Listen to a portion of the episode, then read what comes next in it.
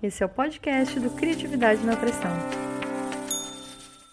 Oi, oi, meu nome é Marina e estou muito feliz que você esteja aqui comigo. Esse é o terceiro episódio do podcast do Criatividade na Pressão.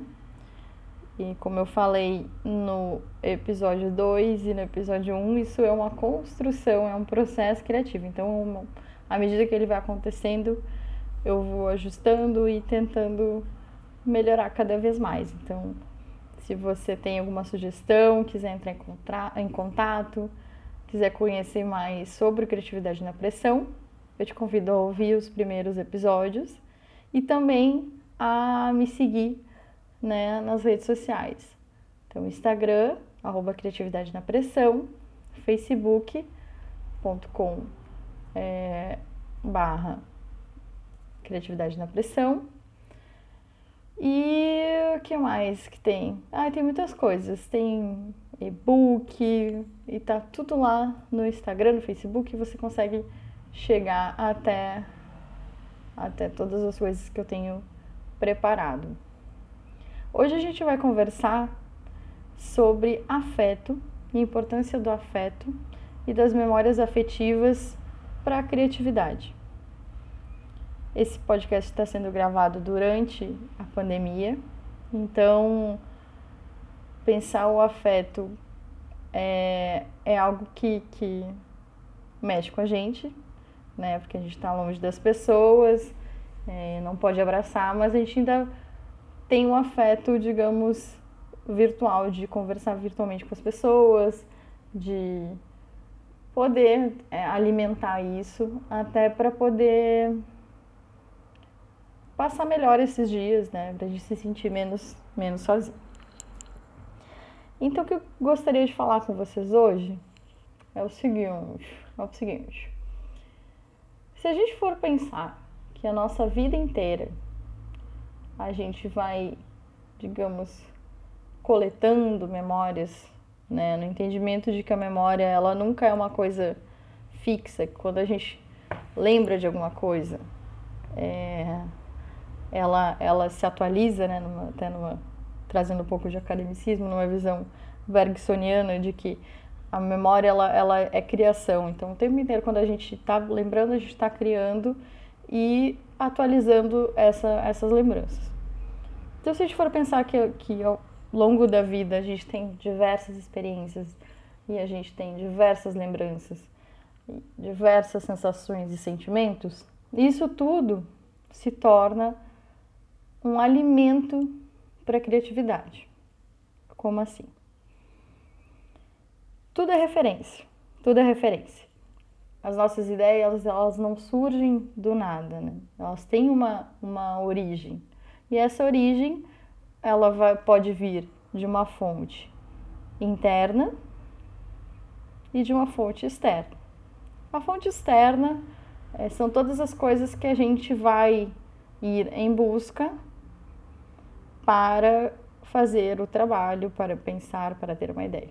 E a interna é aquilo que já vem com a gente.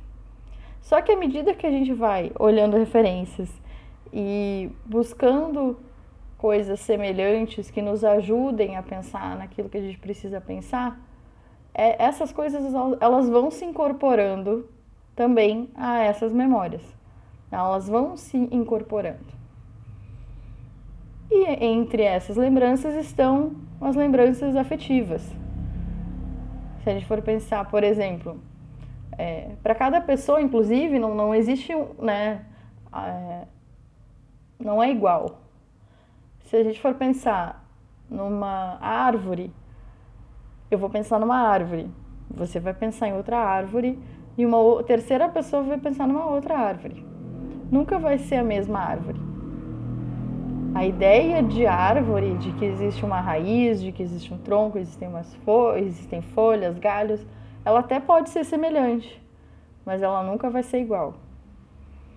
E a mesma coisa quando a gente for pensar, por exemplo, em memórias de infância, lembrar do cheiro do pão da avó. É, por exemplo, eu tenho uma lembrança que é muito, mas assim, que me vem às vezes, assim, muito forte, que é o gosto do pão com manteiga e o café com leite que eu tomava na minha avó. Então, é esse tipo de coisa, ele vira combustível quando a gente precisa criar. E aqui eu estou falando criação não só, é, ah, vou criar um texto literário, vou criar uma obra de arte, mas também de um lugar de, de querer, é, de inspiração para outras coisas. Seja uma inspiração que seja, que possa ser vista no resultado final, ou como forma de inspiração de, de, um, de um impulso, de uma vontade, de uma motivação para aquela coisa. Então, pensar em coisas que te trazem boas lembranças podem desen, é, pode desencadear criações que a gente nem, né, que você nem imagina. Então, se for pensar em alguma coisa acadêmica, né? De repente o, a, o, o gosto do pão com manteiga com café com leite para quem está fazendo, por exemplo, química, pode, pode desencadear uma ideia revolucionária. Não é porque as coisas são simples na sua origem que elas não podem se tornar coisas sensacionais e incríveis. E o afeto, na sua simplicidade ou na sua complexidade, quando a gente vai tratar de sentimentos e até mesmo das lembranças, ele carrega uma força, uma potência que pode e que vai ser usada na criação, mesmo de forma inconsciente. Eu posso não estar pensando no pão com manteiga e no café com leite da minha avó, mas ele está presente. E ele pode vir à tona quando eu menos espero. E ele pode vir de maneiras que, que podem ser um, um, um agregador aquilo que eu estou pensando. Claro que eu estou usando um, um, exemplo muito simples, é, muito, muito caseiro, digamos assim. Mas a gente pode expandir isso para qualquer coisa. Então, eu acho que hoje o que fica desse nosso, dessa nossa conversa é, estimule o afeto no sentido de, de amplie é, as possibilidades de, de é, não fique na sua bolha só, entende? É, converse com as pessoas, troque experiências, falar palavras de carinho, porque isso dá um quentinho no coração e ao mesmo tempo isso pode fazer com que você se sinta viva, se sinta vivo. E quando a gente está bem também, a gente, a gente consegue criar mais fácil. Então são, seriam essas duas coisas, a gente pensar o afeto como um combustível, como uma força motivadora né, de, de, de vida, e também o afeto como uma fonte de referência que vai ser usada na hora de criar. Então é isso. Hoje nosso papo fica por aqui.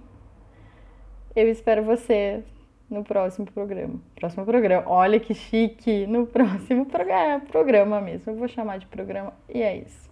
Um beijo para você e até a próxima.